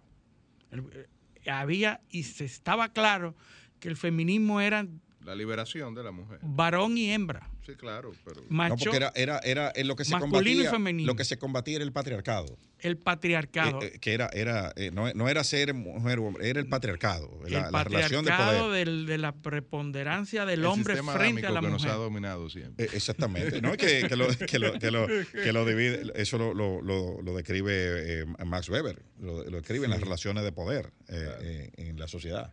Exactamente. Entonces, ese, esa ideología feminista tradicional, activista de los 60 y los 70, entonces se transporta ahora y se le introduce el tema del género. Y entonces, eh, podríamos decir que en todo el transcurso de la película, salvo creo que los últimos 40 minutos de la película, es donde se produce entonces el alto contenido ideológico y de género, en donde se tira por el suelo eh, el rol del hombre, del, del- del rol masculino. Y entonces no solamente el rol masculino, sino de boca de quién? De el personaje latino, que es... el- eh, no hay ningún negrito en la película. Sí, sí, hay de todo. Hay de todo. Tiene que pero- haber de todo una película de, de- de de esta ahora, época. sí. Tiene que tener de todo, Sí. hasta eh, eh, Sí, un beso gay. lésbico, Sí, y un sí, beso sí. homosexual, y Todo. eso es parte del menú para hacer una película, una serie. Eh, Hay que decirle que no es para niños la película, que hay gente que cree que, que- que es una película infantil, porque es de Barbie. Eh, no, no sé, la trama no es, eh, por lo que he podido, yo no la he visto, pero Sí. por lo que he podido leer, no es eh, una película que está pensada para ese público. Es así. Entonces, para no alargarme más, el contenido ideológico hecho película que la gente no lo advierte de inicio, pero hay un alto contenido, sobre todo en la última parte, en donde Por se suerte. tira por el suelo el rol masculino. Por suerte en este país nos quedamos en vestirse de rosado y tirarse fotos. sí, en- sí, en sí, sobre todo las más, las más adultas. Vamos a Oppenheimer, ven. Vamos a Oppenheimer. tema ya. Entonces, Oppenheimer, bueno, vamos a decir, Corrección histórica. corrección histórica. Oppenheimer es el mea culpa de la bomba atómica, de la- el lanzamiento de las dos detonaciones Lo que atómicas. quieren ver una película, eh, digamos, para irlo ambientando al tema, antes de ir a ver Oppenheimer, eh, está Fat Man y Little Boy, Exactamente, la película del proyecto los bombas. nombres Manhattan, de las dos bombas atómicas. de proyecto. Manhattan, que con Paul Newman, eh, como el, el general que eh, agrupa ¿verdad? Eh, a los científicos, entre ellos a Oppenheimer, y, y bueno, eh, yo creo que es una buena introducción para entonces luego para ir entonces a ver. ir a ver. Sí, sobre todo que ver, comentábamos fuera del aire de que a propósito de la cumbre de los G7 en Japón, en donde se hizo un, un acto de los G7 en Japón, en el sitio en Hiroshima, eh, se pronuncia Hiroshima, pero es Hiroshima, donde se esperaba que el presidente norteamericano Pidiera disculpas pidiera disculpas por arrojar la bomba atómica. Bueno, la primera vez murieron 70 mil personas y después se murieron 70 mil más O sea, murieron 70 mil en el acto. en el acto. Mm, eh, Y en luego Guantánamo. 70 mil más por los efectos Claro. de, de- de esa detonación nuclear. Y se esperaba que por lo menos en una época como ahora, donde los derechos humanos y, los- y todas estas ideologías, se esperaba que pidiera disculpas y no lo hizo, ni siquiera se refirió al tema. Lo mismo pasó cuando George Bush padre fue, que en ese momento no fue que no se refirió, se dijo, no me voy a, a- disculpar por nada, independientemente del hecho. Yo no tengo que disculpar a los Estados Unidos de nada. Fue más enérgico en aquella ocasión. Y en esta ocasión, pues, se pasó por, por encima y no, no pidió disculpas. Se olvidó. La película que ha sido toda la vida, toda la vida, las películas y Hollywood han sido el vehículo ideológico por excelencia Propaganda. la propaganda. A tal momento, bueno, se dice que Hitler y Goebbels eran asiduos de películas de Hollywood. Es decir, entendían la idiosincrasia Porque lo- lo- norteamericana Y eran productores. y la explotaban. El, el, el Producían, Tercer Reich claro. era productor Claro, Completamente. de, de- de- de cine. Eran de, de cinéfilos. política- de películas informativas. y- y- y de- lo- lo- China, China, los chinos producen. eh, esta semana en China están estrenando una película sobre el nacimiento de la primera dinastía del imperio chino. O sea, de cómo la- es la película, es la visión de la creación de los chinos. Y eso es, es un éxito taquillero, porque eso se usa para, para Sí, sí. como propaganda. Es el vehículo más eficiente y eficaz para, propa- para la propaganda. Entonces, bueno, Goebbels se le reconoce como uno de los padres de la propaganda ideológica, ¿verdad? Pero, tú sabes que bien, Goebbels, tú sabes que Goebbels eh, era discípulo de Billy Munzenberg, sí. que, era, que fue el que inventó el- esa eh, propaganda. eh, El, método y, y toda la, la- la forma de eso. Pero entonces, ¿cómo nosotros lo vemos? Bueno, la, la reparación histórica de ver a un personaje que de por sí tiene muchísimas características. El que ha estudiado Oppenheimer sabe que era retraído, No la que tenía no. problemas. Yo diría la, la edición. La histórica. reedición histórica de cómo sucedieron los hechos. Esa es mi de- versión. Y la versión. Pero en momentos donde ahora se está hablando de eso, hay mucha gente que hoy está diciendo que no hacía falta lanzar la, guerra, la, bomba atómica para acabar la guerra. O sea, la versión que todos conocimos es que la bomba atómica acabaron la Segunda Guerra Mundial y hoy hay historiadores que dicen que no hacía falta porque ya Japón estaba en un proceso de rendición. Es correcto, pero incluso se ve en el en esa película Fat Man y Little Boy esa, eh, ese conflicto. Ahora era el gran experimento. Sí, sí. No podía esperarse que los alemanes la, la desarrollaran Ahora, primero. ciertamente yo, yo creo, estoy convencido, bueno, y es obvio, que ni siquiera los Estados Unidos calcularon el nivel de, Letalidad. De exacto de daño que iba a provocar, es decir, Sí. de la letalidad que iba a generar. Sí. O sea, Bueno, ahí- en boca de Oppenheimer, que es un físico teo- teórico, que sus compañeros le decían que no, él no tenía el conocimiento de la parte práctica, sino que era un teórico. Eh, él dice finalmente que inmediatamente después de la detonación en Los Álamos, en la primera prueba, ahí mismo debió abortarse cualquier otro. Sí.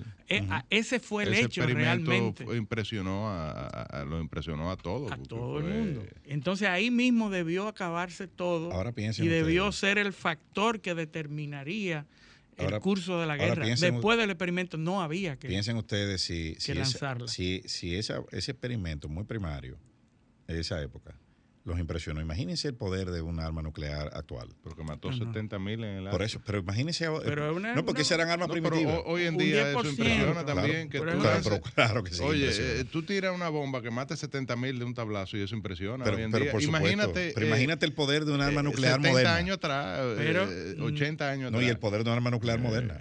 Que, No, no, que y 20 que veces eso. Ah, no, después claro. de Sí. eso, después de eso, en la Guerra Fría, pues los Estados Unidos siguieron un step más arriba, un, un paso más arriba con la creación de la bomba de hidrógeno, que es La bomba H. La bomba H, que nosotros cuando éramos niños, algunos oíamos la bomba H. Y Que uno discutía todo el oxígeno del ambiente. que tenía la posibilidad de, de quemar la atmósfera. Y en esa prueba eh, respiraron mucho cuando se detonó la primera vez, porque la- había la posibilidad de que se expandiera en toda la atmósfera. Fue la última vez que respiraron. algunos. Sí. Su Entonces, última respiración. es eh, la película como eh, mea culpa y decir, bueno, eh, esta es la versión, eh, estamos todos eh, arrepentidos y la vida y, y no que no se vuelva a pensar en eso, es una, es una versión muy diferente a la versión belic- be- belicista de, de cuando eh, estábamos en la Guerra Fría, que quien tenía la carrera hacia, hacia el país que produjera la mayor eh, mayor daño, ¿verdad? Mediante eh, bombas. Entonces ahí viene esa, esa parte. Y la otra película, que es The Sound of Freedom, es muy interesante lo que ha pasado con esa película, porque es importante no por el contenido de la película, sino por lo que se dice de la película. Sí, se hizo famoso. Todas las teorías de conspiración. Se hizo famosa porque dos diarios norteamericanos la catalogaron y la asociaron a un movimiento derechista conservador que se llama QAnon. Bueno, Donald Trump Tro- ah, exacto, el día de ayer patrocinó eh, la exhibición de, la película. el- ¿no? la Y, dijo, y dijo que él va a impulsar la aplicación de la pena de muerte para los traficantes de niños. Que va a instar al Congreso a que, a que legisle. Eh, o sea, fíjate, mira por dónde va eso ya, ¿eh? Bueno, recuerden que este segmento de Box Office es gracias a Caribbean Cinema. Eh, no, no, Para no, que vaya- no me han dado nada, ni una taquilla. Pues- ni una, ni una. Caviezel, pero es interesante porque tú vas a ver la película y lo primero que te dice es que es una ficción, ¿verdad? Que es el único sitio No, donde hay- se- hay- la oye, ficción es necesaria. Oye, pero aquí, aquí O sea, gente, hay gente regándose la vestidura que creen que eso es verdad. No, no, pero si, si tú vas a una película, lo primero que te dicen, "Eso- esto- estos eventos son ficticios, ¿verdad? Eso no lo lee nadie. Todo el mundo lee que es ficticio. Ahora, Tradicionalmente dicen cualquier similitud con la verdad Es es, pura pura. No, no ni siquiera. Sí, sí. Eh, Entonces, es ¿qué pasa? Pero basado en hechos reales. Ya la gente dice, ah, es de verdad. mira, ¿qué pasa con esta película? Es que dos diarios importantes, The Guardian y Rolling Stone, acabaron con la película y la relacionaron a ese movimiento QAnon que tradicionalmente se ha re- relacionado con Donald Trump y con co- teorías de conspiración. Pero ahí hay epítetos en esos Los artículos, los sombreros largos. ahí hay de todo. Eh, esos En epítetos... estos días me dijo una persona que, en estos días me dijo una persona que vio a un reptiliano. Sí. Sí. Yo me fui en cuando el- me dijo eso. en, el lago Riquillo, puede ser. La, la película es importante porque a raíz de esos, a raíz de esos comentarios en esos diarios, se ha Ah, yo dado, he visto camaleónicos, sí. Mira, Sí, Camaleón reptil. Sí. a, a raíz de eso, En San Juan deben haber. a raíz de, de esos comentarios, entonces ahí es que se ha producido masivamente las, la, el ir a ver esa película. ¿verdad? Pero lo que, le, lo, que lo, lo ayudaron, porque con Lo eso le- le, ayudaron. le elevó la taquilla. Pero el problema es Verástegui, que es un reconocido conservador, y el actor principal que eh, protagonizó una película de Mel Gibson, que se llama La Pasión de Cristo, y él A la gente que encarnó vaya al este fin de personaje. semana al cine a personaje de. No, eh, la, ter- la- la tercera no ha llegado, llega en agosto. Pero las otras dos, el fenómeno Barbieheimer, que Sí, tú sí, ver Barbie ya y están. después Oppenheimer, o viceversa. hay que Tienen estar, que cambiar de. hay que estar de bien. Hay que un desayunado cerebro bien. para hacer ese switch flexible. el mismo día y el- una tras de otra. Pero bueno, ya se nos agotó el tiempo, llegamos al final. Queremos agradecer a nuestros teleoyentes su sintonía y pedirles que con el favor de Dios nos acompañen el próximo sábado en otra edición de Paneo Semanal. Hasta entonces.